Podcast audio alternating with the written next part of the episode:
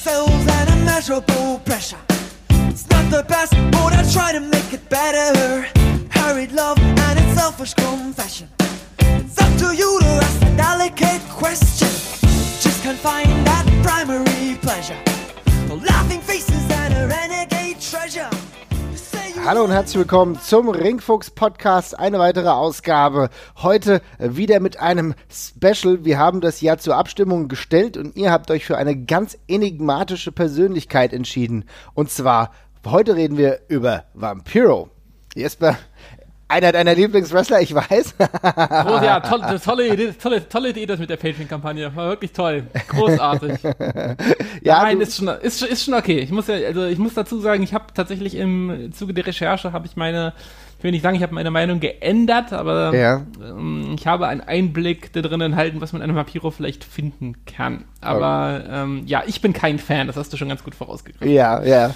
Bei mir sieht es vielleicht ein bisschen anders aus, aber lass uns einfach mal von vorne starten. Ist jetzt, glaube ich, ein bisschen schwierig. Ich denke, wir brauchen jetzt nicht komplett diese, äh, die ganze Geschichte von Vampiro beleuchten, aber ich würde auf einen Aspekt mal reingehen und zwar, oder mit einem Aspekt mal anfangen. Was ich so interessant finde, ist die Tatsache, dass Vampiro ja wirklich ein extrem populärer Wrestler ist. Ich denke, darauf können wir uns alle festlegen. Ja, ich denke, das Ohne Frage, ja. das ja. ist äh, und zweideutig selbst und selbst beim nicht mexikanischen Publikum. Also du siehst, dass dieser Charakter eine Tragweite hatte, die komplett über das gewöhnliche Maß hinausgeht und trotz der Tatsache, dass Vampiro eigentlich, sage ich jetzt mal auch im deutschen Fernsehen, zwei, drei Jahre zu sehen war. Also der hat 1998 bei der WCW angefangen, hat da glaube ich nur ein Match gehabt, ist dann eigentlich in der Endphase der WCW 1999 und 2000 ein bisschen durchgestartet, ohne jetzt auch äh, zehn, äh, zehn Major-Titel zu bekommen. Ja, also er hat nie einen World-Title gehalten, äh, Tag-Team-Titel auf, auf jeden Fall und da auch spannend, relativ spannende Fäden bekommen. Aber er war eigentlich zu der Endzeit der WCW halt nur, nur einen ganz, ganz kurzen Zeitraum zu sehen, hat aber einen Eindruck hinterlassen, der sich eigentlich bis in die Folgezeit gerettet hat. Ja, ich glaube, das hängt auch ganz stark damit zusammen und das ist, glaube ich, eine Sache, die man, die man beachten muss, dass Vampiro weniger ein Wrestling-Phänomen als vielleicht sogar eher ein popkulturelles Phänom- Phänomen ist als, als Person. Darauf gehen wir später bestimmt noch ein bisschen ein. Äh, es ist aber, also ich glaube, es ist halt nicht so, dass man ihn einfach nur als Standard-Wrestler betrachten kann, wenn man versucht zu verstehen, warum er so populär geworden ist, wie er dann letztendlich eben war. Ich finde alleine schon die, du hast die Vergangenheit jetzt nur kurz angesprochen, ich finde es wahnsinnig äh, seltsam äh, rück, rückbetrachten, dass äh, ein Kanadier aus Ontario nach Mexiko geht und da halt ein dermaßen populärer Wrestler wird, ohne wirklich gut wresteln zu können, auch zu dem Zeitpunkt noch, äh, was schon ein komplettes, komplettes kleines Wunder ist irgendwie. Und diese, ja, dieser relativ spezielle Charakter der Karriere, der zieht sich halt bis zum Schluss durch tatsächlich auch, finde ich. Ja, das muss man wirklich sagen. Also Ian Hodgkinson, so heißt er ja mit bürgerlichem Namen, ähm, Ja. hat äh, 84 im Endeffekt eigentlich angefangen äh, zu wresteln. Ja, also 1984 ist jetzt also wirklich auch schon ganz schön lange her, wenn ich überlege, dass ich auch 84 geboren bin. Ja. Muss ich sagen, bin jetzt nicht mehr der Jüngste. Also das heißt über 30 Jahre jetzt schon eigentlich in diesem Pro-Wrestling-Business drin. Damals, wie gesagt, noch als ähm, junger Dachs in Kanada, aber dann relativ schnell das ist auch eigentlich total absurd. Sein, also sein ganzer Werdegang ist absurd, ne? Ist ja dann Völlig komisch, ne? Also Ja. ich habe, das ist mir jetzt auch erst wieder aufgefallen, als ich so drüber gelesen habe, was das für eine seltsame Geschichte ist eigentlich. Ja, auf jeden Fall. Und ich meine, wenn du dann überlegst, dass er zwischenzeitlich dann noch Bodyguard von Milli Vanilli, wir kennen sie alle, äh, Girl, you know it's true. Ja, Ja, ja. War der Bodyguard ja, der, der nicht singenden Band. Also es ist unfassbar, ja. Also es ist so total skurril, weil allein über Milli Vanilli könnte man jetzt in, in, im Nicht-Wrestling-Kontext Stunden sprechen, glaube ich, ja. Von Frank ist, Farian gemanagt aus Frankfurt, ja. Also da war er mehr oder weniger für eine gewisse Zeit lang der Bodyguard und dann ging es, wie gesagt, nach Mexiko, wo er für die CMLL antrat und dann, wie gesagt, sich sein äh, Charakter der, des äh, El Vampiro Canadiense herausgebildet hat, im größeren Rahmen, wie du gesagt hast, ohne jetzt die, ja, die ganz genaue Wrestling-Kenntnis zu haben, was natürlich ganz Ja. klar ist. In den jungen Jahren kriegst du noch nicht so viel auf die Latte, ja. Also ich meine, das dauert halt mittlerweile, aber ich glaube, da hat er dann halt trotzdem sehr, sehr viel gelernt. Ja, aber es ist halt trotzdem äh, interessanter Start. Also er kommt dahin mit diesem äh, Vampiro äh, Canadiense Gimmick, was du gerade schon angesprochen hast. Äh, Canadiense, Entschuldigung.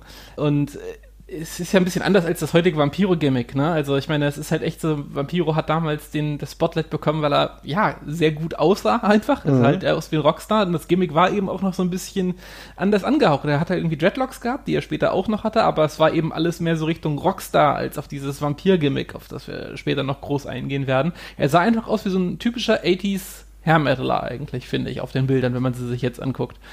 Mhm. Und die Popularität kam halt super schnell und die kam halt nicht zuletzt dadurch, das liest man immer wieder, weil er bei Mädchen und Frauen eben extrem beliebt gewesen ist. Mhm. Also ich habe ziemlich viele Stimmen gefunden von ähm, Leuten im Reddit zum Beispiel auch, die da teilweise schon Wrestling-Fan waren, als das bekannt geworden ist. Der meinte, das war so ein bisschen der John Cena-Effekt teilweise, dass wirklich nur die Frauen in den Hallen aus diesen Typen abgegangen sind und die Männer saßen still daneben. Aber das war so der initiale Boost für die Karriere und war eben auch ganz ausschlaggebend dafür, dass er eben so schnell so eine riesige Rolle gespielt hat. Also was ich immer wieder gelesen habe, und das kommt auch so rüber, wenn man sich die Videos davon teilweise anguckt, das waren Austin-Level äh, der Overness, auf die dieser Mann sich da bewegt hat tatsächlich. Was echt beeindruckend ist, gemessen daran, wie grün der da eigentlich noch war und dass es eben einfach nur ein Kanadier, also dass ein Kanadier in Mexiko ist. Ja, ist natürlich nicht so der typische Kanadier in Mexiko. Wir kennen da ja auch ganz andere. Also ich meine, wenn wir uns dann Logisch. Mit, ja. Aber, aber gerade gerade wenn man bedenkt, was für ein abgeschlossener Kosmos die, das mexikanische Wrestling ja auch oft ist. Ne? Also ich meine, es ist ja schon allgemein nicht so oft der Fall oder nicht so selbstverständlich, dass da Leute von außerhalb von Mexiko eine riesige Rolle spielen. Hm. Ähm, ich meine, wenn man sich die mexikanischen Main-Eventer anguckt, der letzten Dekaden und so, ja, da sind auch immer mal wieder Leute aus dem Ausland dabei, aber der Großteil sind, ist ja schon äh, ja Heimattalent, würde ich sagen. Ja, ne? haben wir auch. Regel. Und Hab, ja, haben wir auch haben ordentliche eigene Talente im Grunde. Exakt, ja? exakt, ja, da sind ja jede Menge Leute. Mhm. Und da ist es ja schon ein ziemliches Phänomen, dass dann einer von außen kommt, dazu noch einer, der eben erst relativ kurze Zeit wrestelt und innerhalb von kürzester Zeit dann zu so einer Popularität kommt. Ja, das ist, das ist schon spektakulär. Aber du sprichst hier einen sehr, sehr wichtigen Aspekt an. Ich denke, das darf man auch gar nicht despektierlich betrachten. Das ist dann im Grunde einfach so die Tatsache, dass er halt bei Frauen, sag ich mal, ziemlich gut ankam. Und aber, glaube ich, auch die richtigen Frauen, wenn wir das jetzt überhaupt mal so sagen, das klingt jetzt ein bisschen komisch, aber auch zur richtigen Zeit wahrscheinlich gedatet hat, weil da waren ja jetzt nicht Valets oder, oder irgendwie ähm, zwingend Wrestling-affine Persönlichkeiten, die in diesem mhm. geschlossenen Zirkel waren dabei, sondern da ging es oftmals um Stars, Sternchen aus Mexiko selbst. Ne? Also das heißt, die ihn als Schauspielerin, ich glaube, da war auch mal eine Musikerin dabei, das sind Geschichten, die mich normalerweise nicht so interessieren. Also was irgendjemand mit irgendjemand anderem macht, das juckt mich in der Regel nicht so, aber bei Vampiro war das einfach, äh, sag ich mal, ein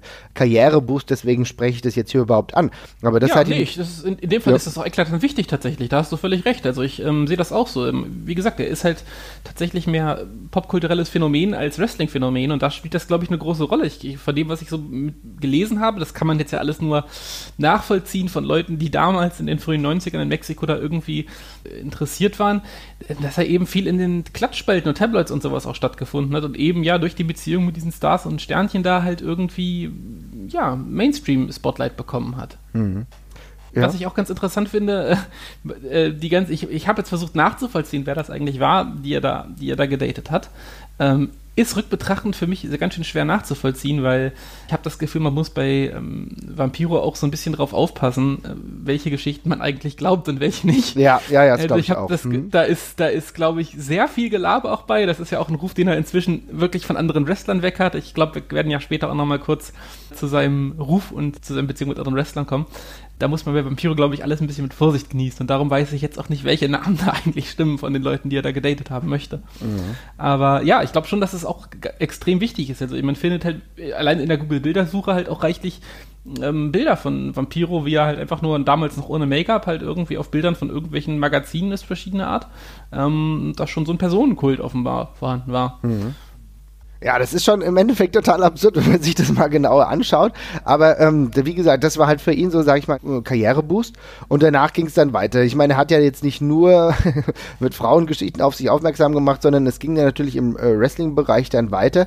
Vampiro, der dann viele verschiedene Fäden hatte, die ihn auch irgendwie ein bisschen weiter transportiert haben. Ein Ding ist, wird auf jeden Fall sein, wo wir vielleicht nochmal drüber sprechen werden, ist die Langzeitfäde mit Conan. Ne? Mhm Ich denke, wir sind beide keine absoluten Mexiko-Experten, dass wir jetzt. Das äh, Gegenteil davon. Ja, ja, dass wir jetzt äh, fünf Stunden Geschichten über äh, mexikanisches Wrestling und die Vampiro-Conan-Fehde erzählen. Ja, also ich denke, da Schuster bleibt bei deinen Leisten.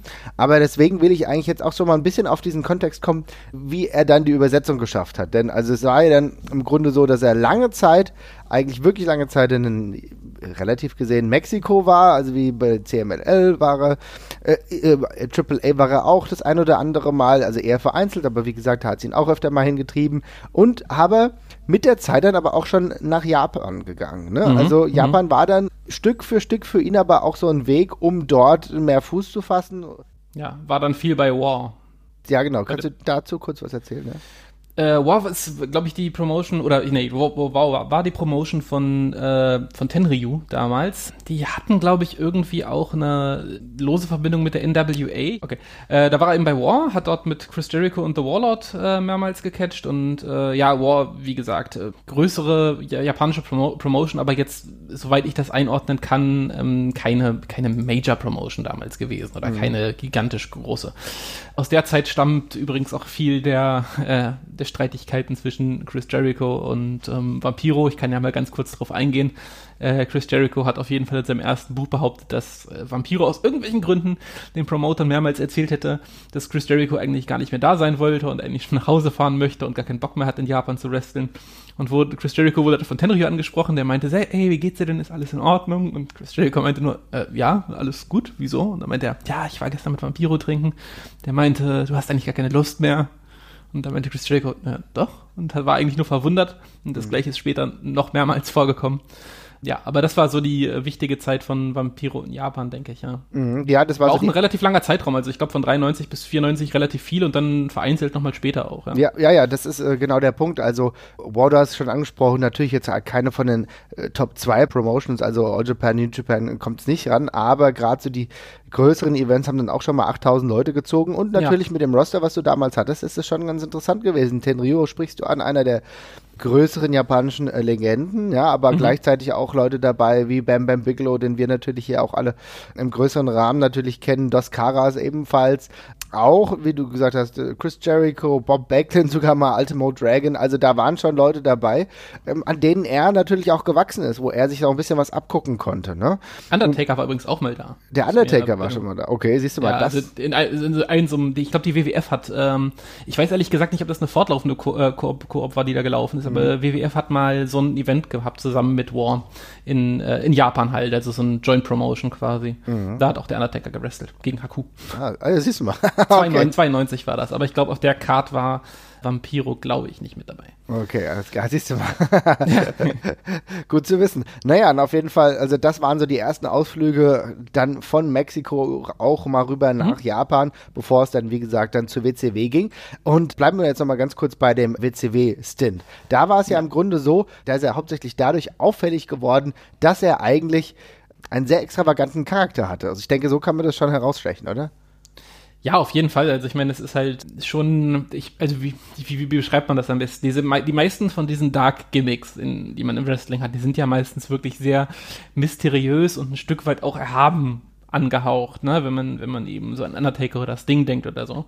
Und Vampiro hatte eben so eine, so einen gewissen Grit, den er mhm. mitgebracht hat. Ja. Und hatte eben so diese, ja, diese Punk, Punkrock-Atmosphäre, die er da eben mitgebracht hat. Also da, durch die Misfits und so später sowieso auch. Aber er war eben einfach ein viel greifbarer und edgier Charakter, als man das so von diesen anderen Dark Gimmicks in der Regel hatte, würde ich durchaus sagen. Und wirkte eben, ja, eigentlich wie ein, wie ein Charakter aus einer Band oder sowas. Ähm, also schon anders. Ja, das ist ganz ein, anders. Das ist ein sehr guter Punkt, den du hier ansprichst, denn er sagt ja selbst von sich, dass er ja eigentlich für sich auch diesen Vampiro-Charakter demnach geformt hat, dass er eigentlich so eine Mischung aus Popkultur, also vielleicht auch einfach, was du gerade gesagt hast, so Punkrock, ja, äh, ja. in die Show-Elemente des Wrestlings eigentlich überführt hat und dann hat sich diese Mischung ergeben, ja, die natürlich in einer gewissen Art und Weise auch einfach greifbar ist, was jetzt lustigerweise gar nicht so zu dieser typischen WCW gepasst hat, wenn wir uns überlegen, 99, 2000, na ja, da war eigentlich schon schon alles so ein bisschen kaputt. Also da konntest du versuchen, edgy zu sein. Okay, das, da, das waren ja auch gerade mit Vampiro waren das ja extrem viele Versuche, ja. Wenn wir Ja. uns an die merkwürdigen Matches dann erinnern, ja. Oh, Aber ja, ja, oh, also ja. da Human Torch Match und so weiter und so fort. Aber oh Gott, gehen kommen wir auf die Fehde mit Sting noch zu sprechen? ja, Weil die, ist, die okay. würde ich gleich übrigens auch als nächstes ansprechen, aber ja.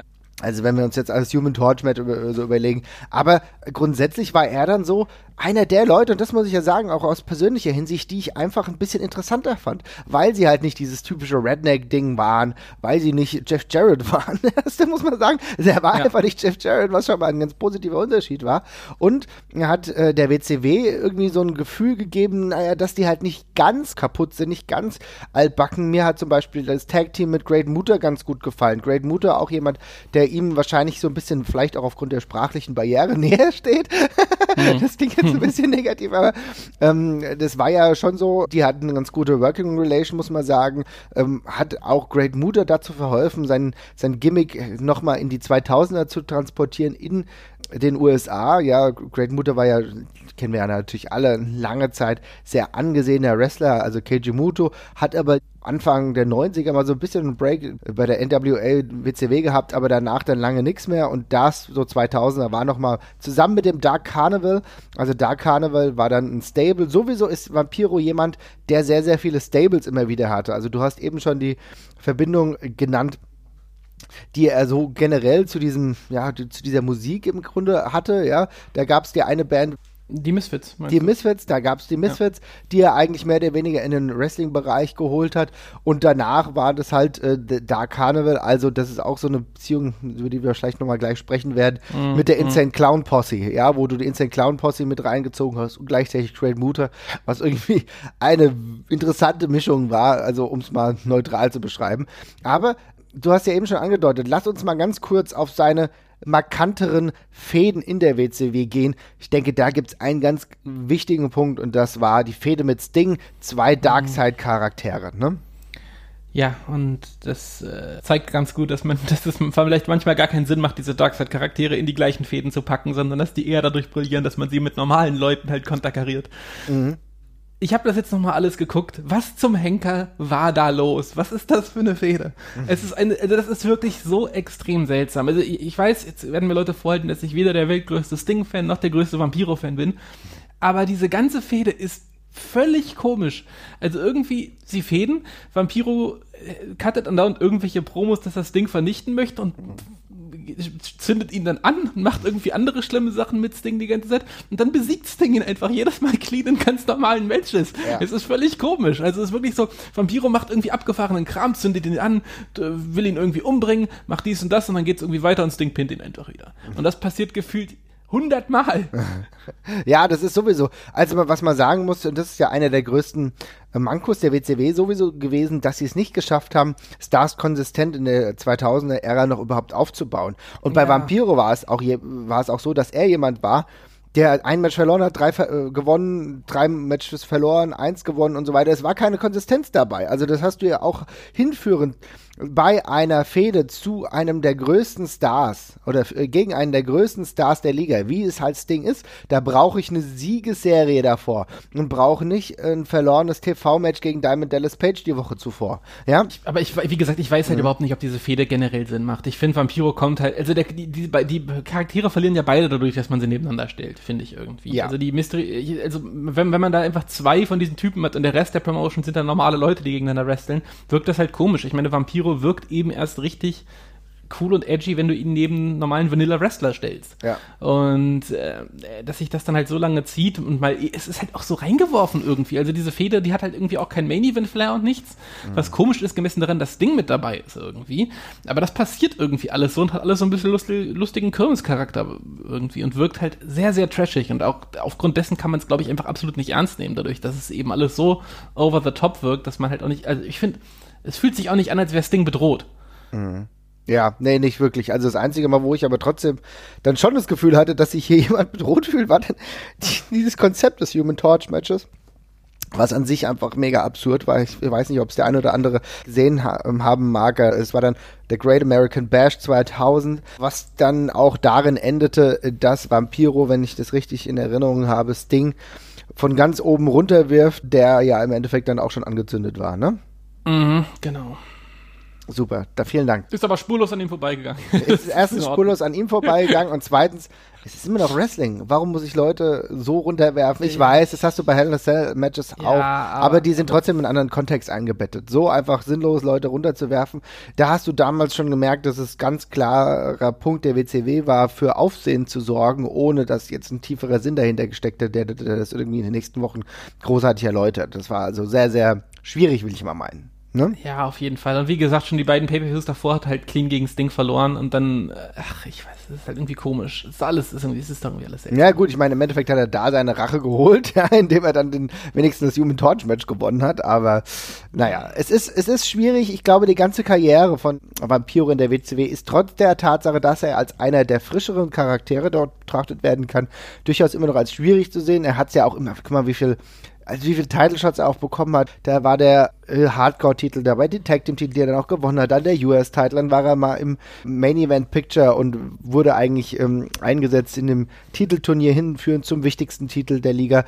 Aber das waren halt, da waren halt immer so Dinger dabei. Du hast halt aber auch bei der WCW einfach keine Kontinuität mehr an sich im Programm gemerkt und das hat ihm natürlich jetzt ich will nicht sagen, es hat ihm geschadet, weil das würde nicht stimmen.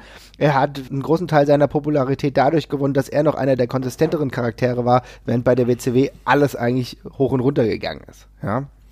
Ja, auf jeden Fall. Da hilft ihm das Gimmick tatsächlich auch so ein bisschen, ne? weil bei ihm reicht's halt schon, wenn er irgendwie da ist. Ja, Man kann ihn, also er, zumindest optisch macht das halt noch was her. Und äh, irgendwie fühlt es sich auch so ein bisschen an, als findet er immer außerhalb dieses ganzen restlichen WCW-Kosmoses irgendwie Ja, statt, finde ich. genau. Es ist halt ganz komisch, also ein bisschen wie so eine Sideshow fast schon. Ja. Ist ganz spannend.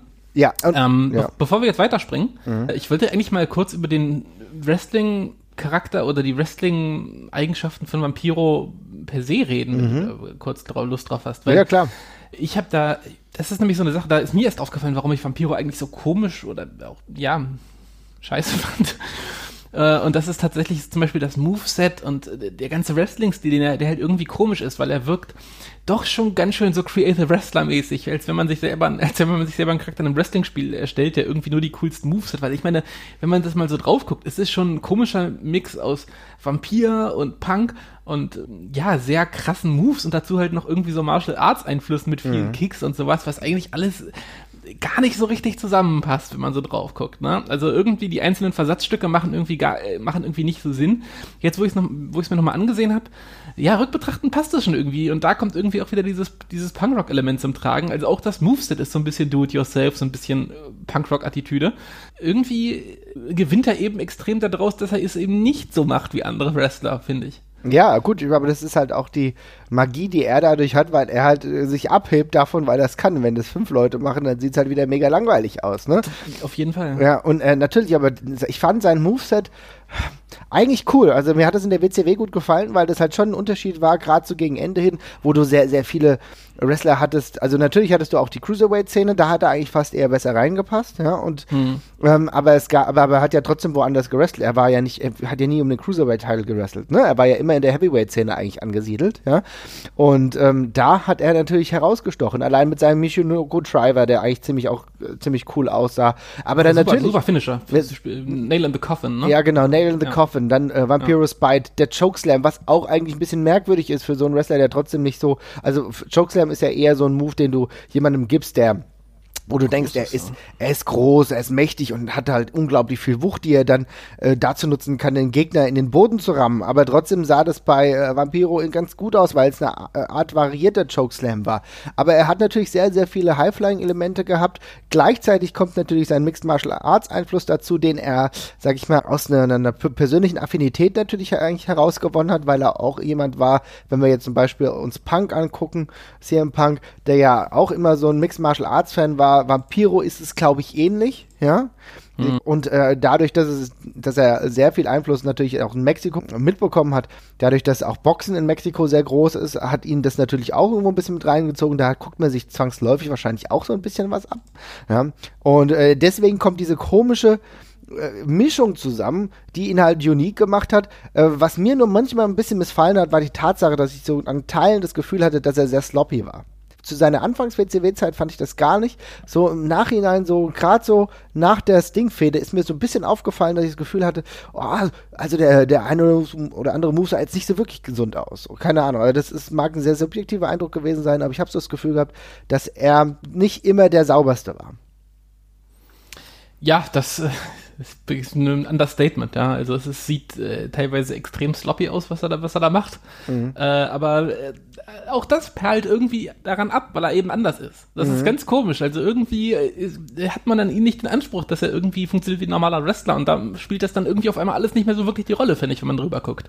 Es funktioniert alles trotzdem. Es ist halt, wie gesagt, er findet auch so ein bisschen neben dem ganzen anderen WCW-TV zum Beispiel ja. auch statt, sowas. Ja, ne? Ja. Und irgendwie legt man da automatisch nicht mehr die gleichen Maßstäbe an. Und also äh, jetzt, jetzt wo ich es mir jetzt angeguckt habe, ich habe es dann mehr verstanden. Mhm. Also meine alte Bewertung basierte auch darauf, dass ich Vampiro immer angeguckt habe wie normalen Wrestler und dann gedacht habe, so, also irgendwie, da passt ja einiges nicht.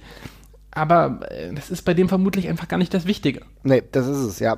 Ähm, trotzdem, wie gesagt, also gerade in diesem WCW-Bereich, einer nur wirklich noch der besseren Wrestler, auch interessanteren mhm. Wrestler. Was mir an Vampiro sehr, sehr gut gefallen hat, wir kommen hier gleich noch auf andere Aspekte zu sprechen, aber was mir an Vampiro sehr gut gefallen hat, und das muss man hier deutlich positiv hervorstreichen, war, dass er für mich mehr bei der WCW aussah wie ein Star als viele andere, die dort waren, ja. weil er halt diese Uniqueness hatte und weil er auch wusste, welche Wirkung Einzüge hatten. Ja, also das mhm. hat ihm die WCW ja nicht unbedingt immer leicht gemacht, die ähm, relativ früh die Musik runtergedreht hat. Aber man muss die Musik auch nicht mögen, aber er hat immer ordentliche Entrance-Themes gehabt. Ja? Also äh, das war schon einer der absolut positivsten Dinge, die wir da in der Zeit bei der WCW gesehen haben. Mit Abstand. Also da ist er einer der, ich, ich habe das Gefühl, da wird er vermutlich auch selber extrem hinter gewesen sein Auf und extrem Fall. gepusht haben, dass das halt so aussieht, weil er auch vermutlich, wie du schon sagtest, auch selbst gewusst hat, wie sehr er davon lebt allgemein äh, guter Look halt einfach, den er hat. Mhm. Also ein Ex er sieht halt aus wie ein Wrestler tatsächlich erstmal vom Körperbau her, mhm. aber er hat halt ein ist für damalige Verhältnisse halt auch schon extrem zutätowiert, was nicht so der Usus war, wie es heute vielleicht der Fall ist. Mhm. Ähm, hat dazu dieses diese Corpse Paint Sache am Laufen und eben sehr eigenen Frisuren. Er sieht wirklich er ist halt auf 100 Kilometer Entfernung kannst du Vampiro erkennen. Ja, definitiv. Und ist halt eine der, wie du schon sagst, der mit der Production dann eben so wahnsinnig rausfällt und Allein das hebt ihn so krass ab. Also mhm. das ist wirklich super positiv. Ja. Das kann man nicht anders sagen. Das muss man sagen, ja. Und ähm, als die WCW dann aber ja den Bach runterging, um es mal sozusagen, beziehungsweise äh, gekauft wurde von der WWE, hat er ja, glaube ich, einen Vertrag gehabt, also der, der war ja noch gültig, wurde dann aber nicht eingesetzt. Also das ist das, was er ja auch immer erzählt hat, dass für ihn keine Verwendung gefunden wurde. Er war ja auch noch zeitweise verletzt und gab auch noch, glaube ich, andere Schwierigkeiten, die dazu geführt haben, dass dann gesagt wurde. Ja, da hat er, glaube ich, 20 Sachen drüber gesagt über die mhm. Zeit danach. Ich habe dann nochmal nachgelesen, also weshalb Vampiro nicht in der WWF äh, war, das, dafür gibt es 30 Gründe laut Vampiro. Mhm.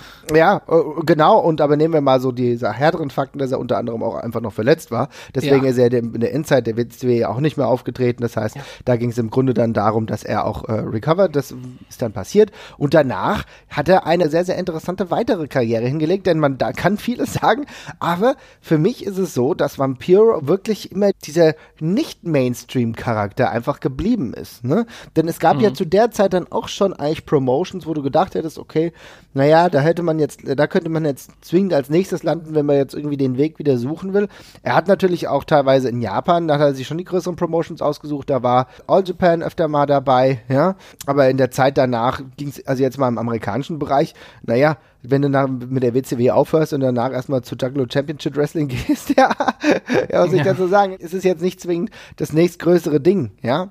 Und also 2001 ist es, wie gesagt, dann jetzt zu All Japan natürlich auch wieder mit, mit der Bekanntschaft, die er hatte durch ähm, The Great Muto, der zu der Zeit, also Keiji Muto, der zu der Zeit, glaube ich, wenn ich das richtig in Erinnerung habe, der, der zu der Zeit Präsident war und ihn mhm. da hingeholt hat. Und da gab es dann, war er unter anderem Tag Teams mit George Hines oder äh, Mike Rotunda, den wir ja gut kennen. Oder Dr. George Heinz hatte ich übrigens auch völlig vergessen, bis ich den Namen wieder gelesen ja, habe. Ne? Das ist mir völlig, völlig entfallen. Ja, aber halt auch mit dem Varsity Club, also Mike Rotunda, Steve Williams, äh, Steve Williams auch, mit dem er ja öfter eigentlich auch geclasht ist, ähm, gab es ja auch Verbindungen. So, aber er hat es eigentlich dann nie dementsprechend angegangen, jetzt nochmal in eine ganz große Promotion zu gehen. Wir wissen, okay, er war mal bei Impact Wrestling, beziehungsweise bei TNA hieß es damals ja. noch. Da ging es dann, da war, aber ich glaube, das war auch, ich glaube, es war ein Stint von zwei Monaten oder einem Monat im Grunde, wo er halt gegen Raven gefädelt hat. Auch wieder hier natürlich so ein Konzept, naja, war Und gegen CM Punk. Und gegen CM Punk, aber da, es war, glaube ich, keine wirkliche Fehde, sondern es war einfach nur ein Match, was die hatten, ne? Äh, nee, die, haben, die sind auch nochmal später sind sie gegeneinander angetreten, weil mhm. CM Punk war ja, glaube ich, Teil von, ich weiß nicht, ob er damals noch äh, Teil von dem Ravens Stable war. Ja, von The Gathering auf jeden Fall. The ja. Gathering mhm. und da, ich weiß, es gab irgendwie noch so ein Tag Team Match gegen CM Punk. Mhm. Aber, mhm. ja, aber es, waren, es, waren, es waren zwei Monate oder drei Monate, also mhm. wirklich sehr, sehr kurz. Aber auch das, vielleicht passt das. Vielleicht ist Vampiro eigentlich einer, also das ist ja auch so die, die Sache. Wenn man sich Vampiro anguckt, ich weiß nicht, ist das ein, ist das ein Must-Have für irgendeine Wrestling-Promotion auf der Welt? Vermutlich nein. Aber ist das ein cooler Act für vermutlich jede Wrestling-Promotion auf der Welt? Ja, würde ich schon sagen. Also du kannst Vampiro vermutlich überall mal bringen und sowas und mhm. mal einfach mal auftreten lassen. Und irgendwie passt das ja auch zu dieser ganzen Popkultur-Phänomen-Geschichte, die wir vorhin schon angesprochen ja. haben. Warum sollte Vampiro irgendwo sein und ein Jahr lang irgendwelche Fäden oder sowas machen? Das will doch auch niemand sehen. Ich will doch auch, ich, also ich, ich glaube auch selbst der größte Vampiro-Fan möchte nicht irgendwie jede Woche ein Vampiro-Match sehen, oder? Darum geht's doch nicht, nehme ich an. Es geht doch, es geht doch um die Erscheinung im Fernsehen und dass man eben, dass er auch mal überraschend auftritt und sowas. Und ich glaube, da so ein bisschen hin und her zu springen und immer mal wieder aufzutauchen, tut ihm vermutlich sogar besser, als wenn er irgendwo vier, fünf Jahre am gleichen Ort ist. Ja, das ist sowieso, du sprichst ja was extrem Gutes an, weil ich glaube, das ist genau der Punkt, den Vampiro irgendwo auch ähm, ausmacht, ist die Tatsache, dass er halt als Act eigentlich viel wichtiger ist. Ja? Genau, es ist ja mehr ein Act als ein Wrestler. Ja. Auf jeden Fall. Das würde ich auf jeden Fall so sagen. Also noch, noch, viel, noch viel mehr als der Undertaker ein Act ist, der halt auch wresteln kann und das auch jede Woche irgendwie machen kann. Äh, kann man darüber streiten, dass er natürlich wertvoller ist, wenn man ihn nicht so oft einsetzt. Aber bei Vampiro ist es halt echt so, ich glaube, der schadet sich wirklich dadurch, wenn der lange an einem Ort bleibt. Mhm. Je mehr er zum normalen Wrestler wird, umso mehr vermischt es halt dieses Gimmick und verdünnt es. Ja. Und ich glaube, da tut er sich selber halt, hat er sich einen Gefallen getan, indem er sich halt rar gemacht hat, macht dich rar, sei ein Star, ja. Mhm. Und da eben, ja, hin und her gesprungen ist die ganze Zeit. Weil ich glaube auch, ich meine, dieses, dieser Vampiro-Charakter lebt vom Überraschungscharakter, lebt von der Seltenheit und von, der, von diesem Sensation-Gefühl, was man mhm. hat, wenn er halt mal auftaucht und so. Ja. Und vielleicht ist es genau richtig, dass er sich halt kurze Stints aussucht und so. Und tatsächlich, in so einer Rolle hätte ich mir auch bei der WWE mal vorstellen können für eine, für eine kurze Zeit. Ja, ich meine, Vampiro ist ja auch einer, der eigentlich regelmäßig genannt wird, weil er wirklich auch vielleicht einer fast der einzige Wrestling ist, ja, WCW-Wrestler oder großen Wrestler, ich denke, er, ist, er gehört trotzdem zu der Riege der großen Wrestler, allein weil, sein, weil er einen Eindruck hinterlassen hat. Also ist jetzt äh, nicht das reine Talent, aber so das Gesamtkonzept, da glaube ich, gehört er schon rein. Und wenn du dir anschaust, es gibt immer wieder Artikel, ja, ähm, und auch gerade selbst bei WWE.com, wo immer wieder über Vampiro eigentlich gesprochen wird, ja, als einer der Wrestler, die halt nie in der WWE selbst waren. Ne? Was mhm. ja auch immer interessant ist, wenn du siehst, okay, da wurde schon Fokus drauf gelegt. D durch das äh, WWE Network hast du natürlich sowieso auch viel Material von ihm, ne? durch die WCW-Zeit und so. Aber er hat es halt nie dahin gepackt oder beziehungsweise, was heißt gepackt? Ist, ich glaube, der Zeitpunkt war oftmals nicht richtig. Er selbst hat ja mal gemeint, dass er irgendwie direkt, bevor die Brood aufkam, also mit Gangrel und Edge, äh, dass er angefragt wurde meint, er hat äh, dementsprechend das Angebot abgelehnt, ist bei der WCW geblieben. Das kann ich mir irgendwie auch vorstellen. Da, es gab davor ja dann auch schon irgendwie Kontakt. Danach weiß ich nicht. Also da ist natürlich, und da kommen wir jetzt wieder zu einem Punkt, den du jetzt schon angesprochen hast. Gehen wir noch mal ganz kurz, ich denke, wir werden gleich noch mal auf den Wrestling Aspekt eingehen. Aber gehen wir trotzdem mal, was ja untrennbar damit verbunden ist, ist ähm, der Charakter Ian Hodgkinson, Vampiro. Äh, was ist das überhaupt für ein Typ?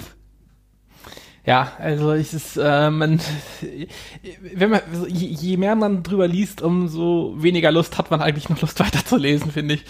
Ich glaube, wir können schon mal festhalten, er ist nicht der beliebteste unter seinen Kollegen. Also man findet sehr, sehr viel Negatives tatsächlich über ihn, Leute, die ihn nicht mögen. Also wie gesagt, Chris Jericho, habe ich ja schon gesagt, hat, eine, hat ihn wirklich relativ begraben in seinem ersten Buch, ähm, wobei sie jetzt offenbar auch einmal wieder Freunde sind von dem, was ich jetzt gelesen habe. Keine Ahnung, offenbar heilt auch da Zeit alle Wunden. Äh, Eddie Guerrero kam, glaube ich, null mit ihm klar und Conan hat ihn ja zum Beispiel auch überhaupt nicht ausstehen können. Also das schönste, das schönste Beispiel, was ich gefunden habe, war tatsächlich, Vampiro hat ja das äh, Commentary übernommen bei Lucha Underground, ne? Mhm.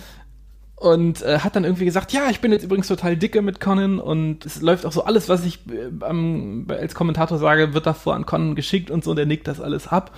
Und dann hat Conan äh, ein AMA, also ein Ask Me Anything bei Reddit gemacht und sie haben ihn gefragt, stimmt es das eigentlich, dass du jetzt so dicke mit Vampiro bist und dass du alles abnickst, was er beim Kommentar sagt? Und er hat mal gesagt, nein, wir sind überhaupt nicht dicke und der kann sagen, was er will, keine Ahnung. Und das, das war alleine schon wieder so, Vampiro erzählt was und der Nächste, der kommt, sagt, nee, stimmt alles überhaupt nicht. Und äh, das zieht sich durch die ganze Geschichte von Vampiro. Also er hat, er verbreitet auch sehr viel Mythen über sich von dem, was ich so gelesen habe.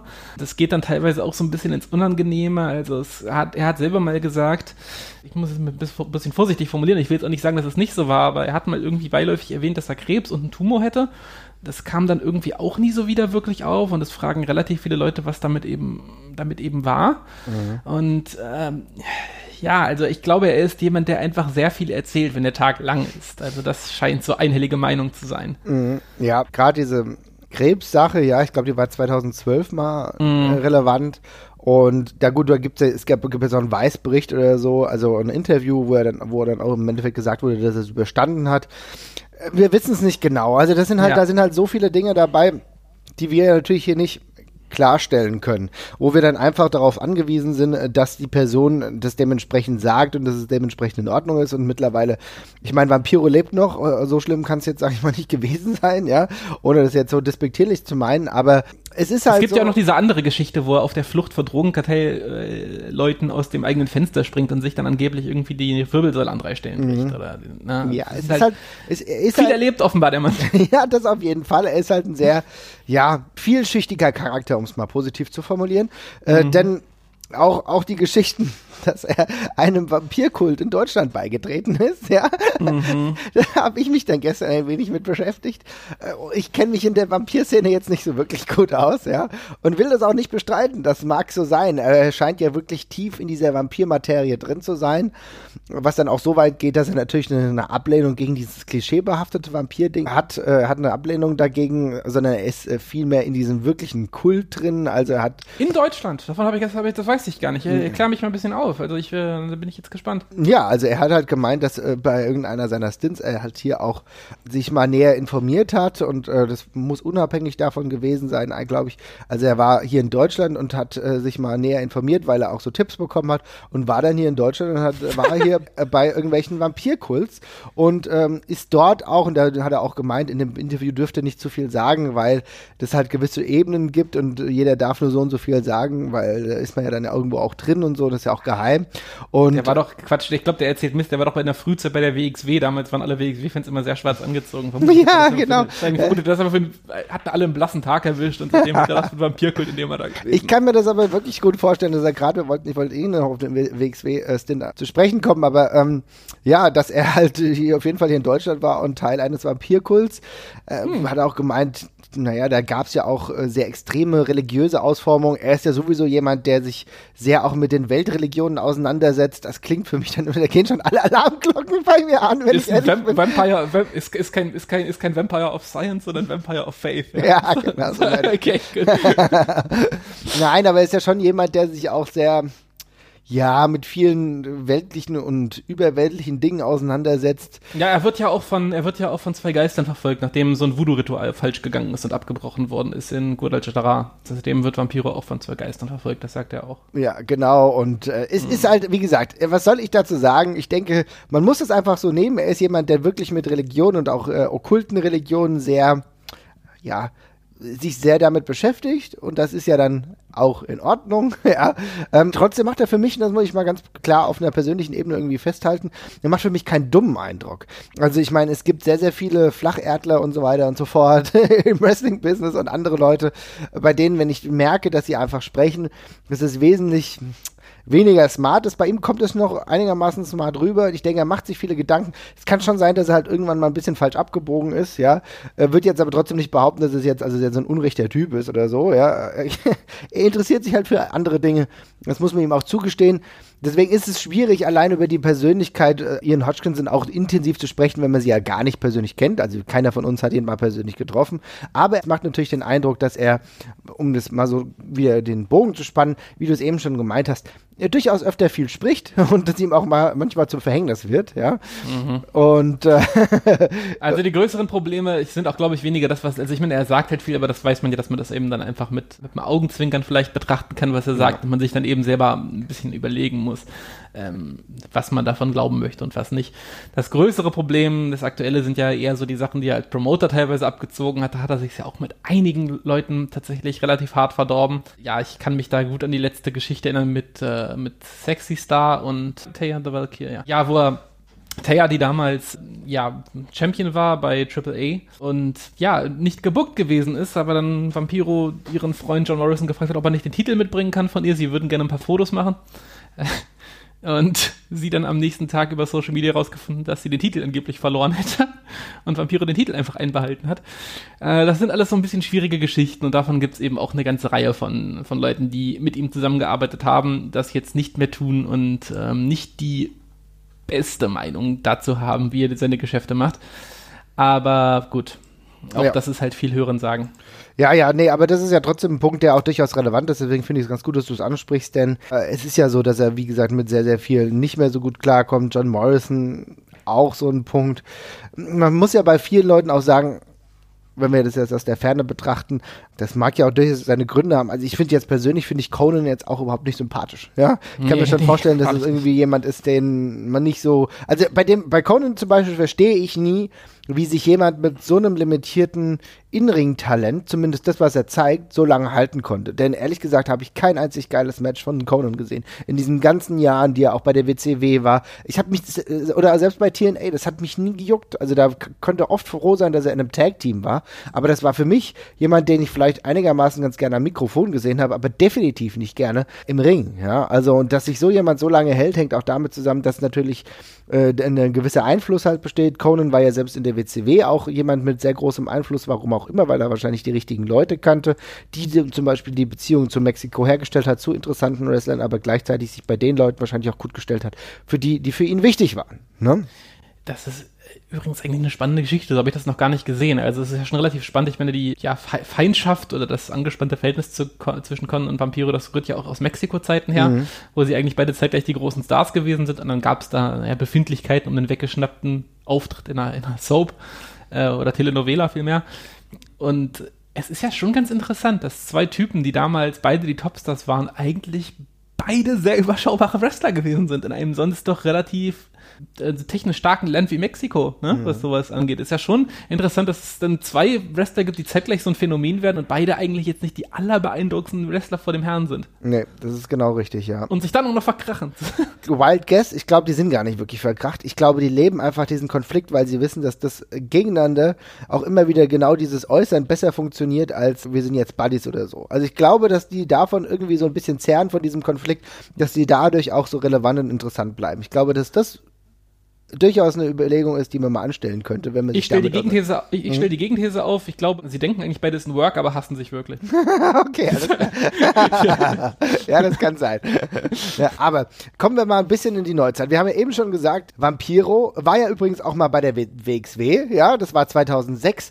Da kann ich mich noch genau daran erinnern. Das war für mich auch ein Riesending, wenn ich ehrlich bin. Also Vampiro in der WXW, das war mega geil. 2006, da kam, es gab ja, das war sowieso auch die Zeit, der öfter mal Gast Gaststars da waren von alten ECW-Zeiten oder WCW-Zeiten. Ja, und Vampiro, da habe ich mich sehr drüber gefreut über die ursprüngliche Ansetzung war ich dann ein bisschen irritiert. Ja, Vampiro gegen Adam Polak. ja.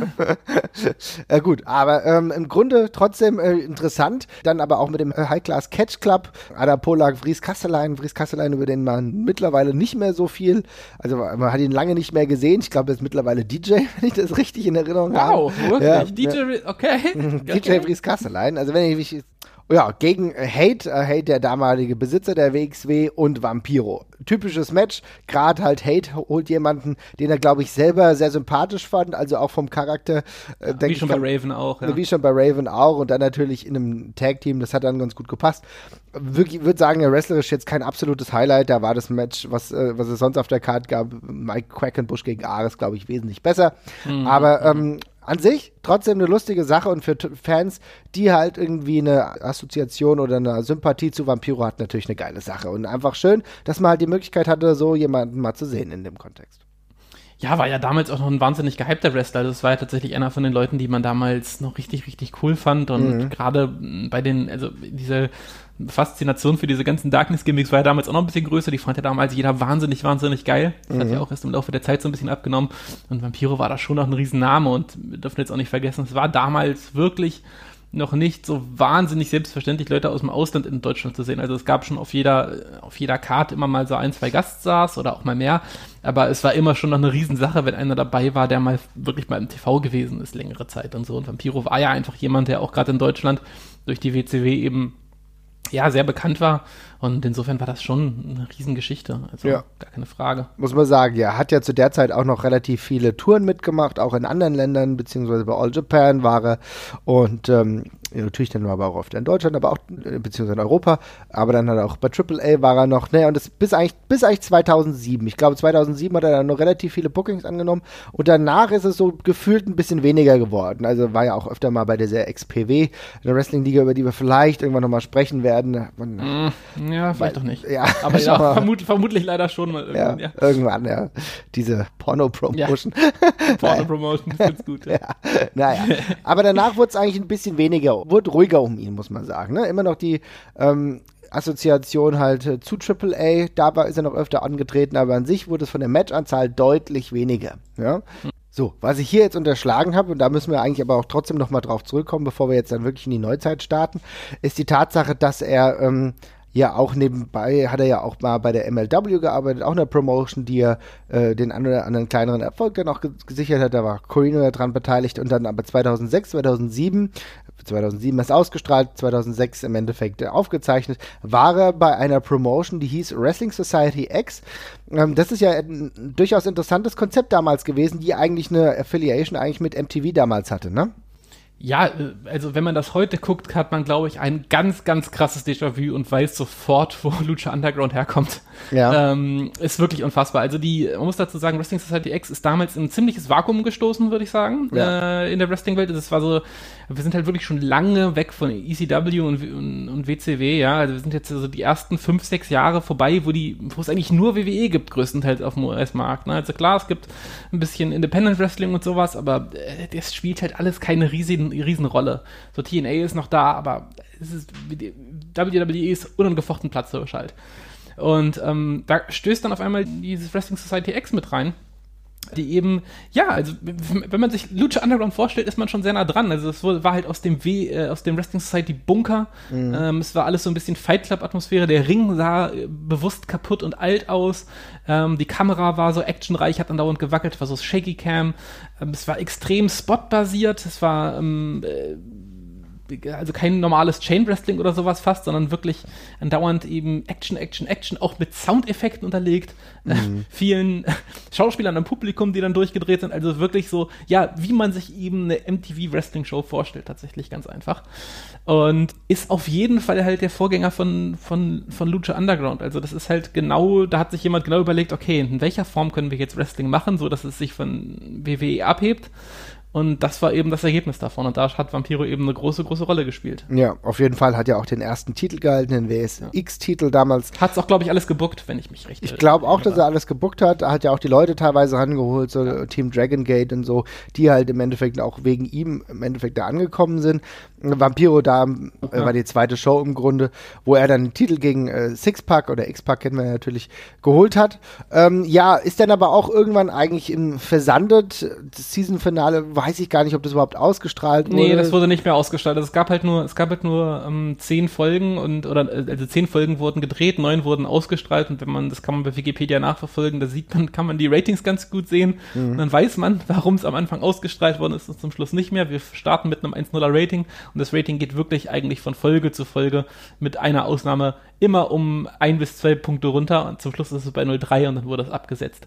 Ja. War schade, war wirklich interessant damals. Also es war halt, ähm, hat halt uns mehr Wrestling gegeben, anderes Wrestling. War übrigens auch ganz interessant, weil wirklich ziemlich spannende musikalische Gäste da waren. Also Black Label Society waren da, Pitbull übrigens zum Beispiel auch. Mhm. Äh, damals noch nicht mit dem, mit dem ganz großen Fame, den er, den er heute natürlich hat, aber eben damals schon, Good Charlotte und sowas. Und es war eben anders, ja.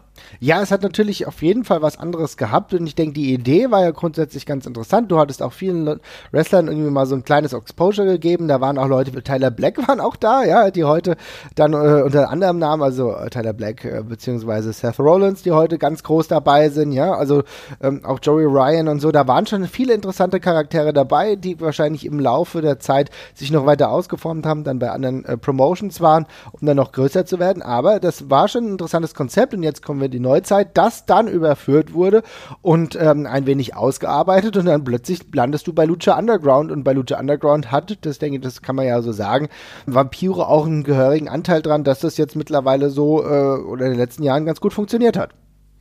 Ja, auf jeden Fall. Also ich habe noch versucht, mich laut zu lesen. Vielleicht kannst du mich ja noch informieren, aber er hat, glaube ich, offiziell keine Funktion hinter den Kulissen, oder? Also Nein, er ist offiziell glaub, eigentlich nur Kommentator. Offiziell ist er nur Kommentator. Mhm.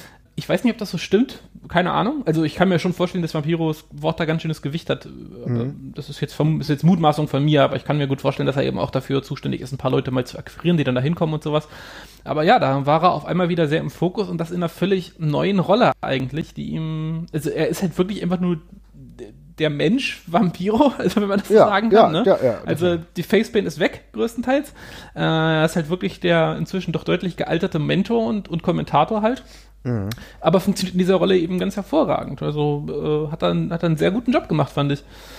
Ich denke, dass äh, er wirklich halt äh, sag ich mal, ein bisschen als Autoritätsperson da am Start ist, ohne dass er halt wirklich zu viel Einfluss hat. Ich, das ist halt, glaube ich, genau der richtige Punkt. Ne? Also Vampiro weißt du um seine ähm, glaube ich, auch seine Schwierigkeiten, aber gleichzeitig immer noch in sein Stardom. Und ich glaube, Lucha Underground versucht einfach genau das zu, zu nutzen, wie es möglich ist. Ne? Also das Beste rausholen, ohne, ohne die ganzen negativen Dinge zu haben. Weißt du?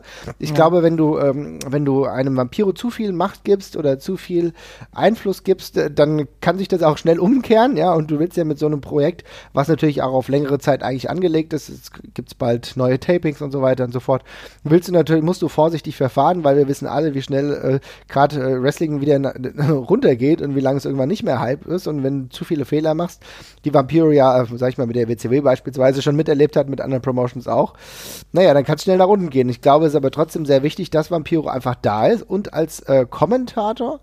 Aber nicht nur. Ich glaube, er ist so eine Art Ambassador eigentlich auch für Lucha Underground. Ja, und spielt ja auch in vielen Storylines eine sehr wichtige Rolle halt. Also er ist eine sehr prominente Figur in der ganzen Geschichte, finde ich. Ähm, taucht immer wieder auf in verschiedensten Rollen und Ambassador trifft es, glaube ich, sehr gut. Es ist halt mhm. äh, einfach eine, eine zentrale Figur der ganzen Geschichte. Auf jeden Fall. Und das ging dann sogar so weit, dass es einen erneuten Auftritt von Vampiro gab und auch wieder bei der WXW. Und äh, ich muss sagen, ich fand es mega stark. Also elf Jahre, elf Jahre nachdem äh, Vampiro zuletzt in Deutschland wrestlen war, weiß ja nicht, was der sonst so getrieben hat, ja, ist er wieder angetreten mit einigen anderen Lucha Underground Stars, dann bei WXW Superstars of Wrestling 2017. Und ich muss sagen, das Relaxed Rules Match, was er damals äh, hatte, also was heißt, was er vor circa einem Jahr gegen John Klinger, also Bad Bones hatte, das hat mir enorm gut gefallen. Ich glaube, ich hätte es mir live auch sehr, sehr gerne angeschaut. Es war ja, wie gesagt, fast 1000 Leute, fast 1000 Zuschauer. Das war schon enorm cool. Es hat mir großen Spaß gemacht, mir das anzuschauen.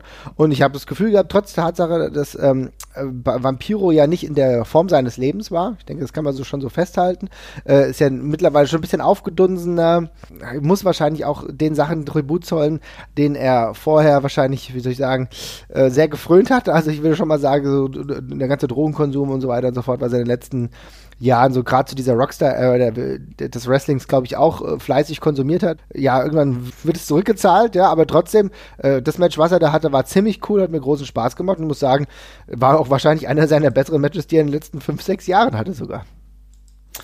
Ja, also ich habe es mir auch angesehen. Es war jetzt nicht so ganz mein Fall, aber es war auf jeden Fall sehr, sehr ordentlich, gar mhm. keine Frage. Kann man sich auf jeden Fall gut angucken und ist einfach nochmal spannend zu sehen, weil man ihn halt eben, ich würde sagen, länger nicht mehr auf dem einfach nicht mehr so hat wrestling sehen gegen einfach irgendwen. Mhm. Ähm, also ja, kann man sich auf jeden Fall gut angucken. Ja, ist ja auch interessant, denn er, wie gesagt, er wrestelt nur noch ganz selten. Ne? Ich meine, er ist jetzt mittlerweile, glaube ich, auch 50. Also das ist ja dann nicht mehr so die Zeit, um jetzt großartig noch aktiv einzugreifen. Also ich meine, wenn er jetzt nicht ganz so in ganz so alten Jahren wresteln will wie sein ähm, Trainer Abdullah the Butcher, ja. Mhm. Wenn der Trainer Abdullah the Butcher ist, heißt es mal vielleicht auch schon so ein bisschen was, ja. Nun gut. Aber äh, ein Match, was ich auch, ja, ich sag mal, für, für Fans des Hardcore-Wrestlings einigermaßen irgendwie empfehlen kann, ist das Aufeinandertreffen 2015 gegen Pentagon Pentagon Junior, äh, also Vampiro Pentagon Junior bei Ultimate Lucha Part 2. Auch ein, ich bin kein Fan dieser extrem harten Kämpfe, wenn ich ehrlich bin. Aber da muss ich sagen, hat sehr, sehr vieles gestimmt. Auch ich, ich wollte gerade sagen, das war einer der, einer der Kontexte, in denen das mega gut gepasst hat und ja. auch die ganze Produktion das mega gut unterstreicht. Also da war ich äh, sehr angetan von tatsächlich. Das, die haben einfach eine Atmosphäre geschaffen, der das richtig aufblüht, finde ich. Und er sah als veränderte Form von Vampiro auch immens geil aus, sowieso ein bisschen mhm. als, als, Priester, als Pastor oder so äh, rausgekommen, aber so typisch Darkseid. Also es war schon ziemlich cool. Ich denke, das kann man sich auf jeden Fall mal angucken. Sowieso die ganze Show war ähm, von vorne bis hinten ziemlich geil ja, wie gesagt, kann ich nur empfehlen, aber da, das war so mit so die letzten beiden Ausrufezeichen von meinem Vampiro im Ring. Beide eben genannten Punkte. Ja, und jetzt ist es jetzt ein bisschen ruhiger um ihn. Man hört jetzt relativ viele Interviews, aber ansonsten äh, hält er sich mit dieser Backstage beziehungsweise mit dieser On-Air-Rolle als ähm, Kommentator einigermaßen zurück im sonstigen Bereich, oder? Ja, ich weiß jetzt, ich denke mal, dass er bei der nächsten Lucha Underground äh, Staffel wieder dabei sein wird. Auf jeden also Fall. Äh, war ja zum Schluss eigentlich nicht rausgeschrieben aus der ganzen Geschichte, sofern ich mich recht erinnere. Mhm. Insofern denke ich, dass wir ihn da nochmal sehen. Mhm. Bin, bin, gespannt, bin gespannt, was noch kommt. Ja, ich auch. Bin auch gespannt, was noch kommt. Ihr werdet es mit Sicherheit auch erfahren. Äh, wir bleiben auf jeden Fall dran. Eine Sache will ich dich noch fragen. Wir haben jetzt über sehr, sehr viel über die Person äh, Vampiro gesprochen, wo, seinen Werdegang. Aber du musst mir schon jetzt nochmal ein Match nennen, irgendwie, was dir in Erinnerung blieb, weil ich habe jetzt zwei genannt. Hast du auch noch eins? Äh, ich, also ich kann wirklich nur sagen, für mich hat es war alles extrem überschattet von der von der Matchserie gegen Sting. Also wenn mhm. ich an Vampiro denke, denke ich leider Gottes an das Human Torch Match. Mhm. Ähm, ich hätte jetzt auch das Match äh, gegen gegen Pentagon genannt. Das war eben noch sehr sehr stark und war eben auch noch frisch im Kopf, weil es eben ja eins von den wichtigeren, einer der wichtigen Momente von Vampiro in der Neuzeit gewesen ist. Ansonsten habe ich wenig Vampiro-Matches, die ich gerne gesehen habe. Also wie gesagt, ich habe es ja schon gesagt, ich war kein großer Vampiro-Fan, mhm. ja, das Gegenteil davon. Da war nicht viel, was mich begeistert hat in der Vergangenheit. Und ich glaube auch, ist es allgemein kein Wrestler, von dem ich Match-Empfehlungen aussprechen würde, mhm. sondern eher mit setz dich hin und guck dir einfach den Charakter an und hab Spaß dran. Und nur dann macht ja auch so ein sowas wie gegen Pentagon erst Sinn, mhm. wenn man den Charakter so ein bisschen begriffen hat und Spaß ja. dran hat. Ja. Also, vielleicht haben wir ja das Glück und die WWE setzt sich irgendwann mal dran, ich sage jetzt bewusst die WWE, die die Rechte an äh, vielen, äh, vielem Bildmaterial haben. Und vielleicht machen sie eine allumfängliche Dokumentation über Vampiro. Ich denke, dann wäre seine Karriere auch nochmal in einem ganz guten Kontext eingebettet eingebettet. Schauen wir mal, was da so passiert. Ich denke, die beiden äh, Neuzeit-Match-Empfehlungen, einmal gegen ähm, Pentagon Junior und gegen Bad Bones, ich denke, die kann man bedenkenlos aussprechen. Schaut euch das dann mal an und ansonsten wünschen wir euch jetzt noch viel Spaß. Bin mal gespannt, was ihr uns als nächstes gebt, was wir uns als nächstes mal genauer anschauen sollen. Ansonsten macht's gut und bis bald. Ciao. Ciao.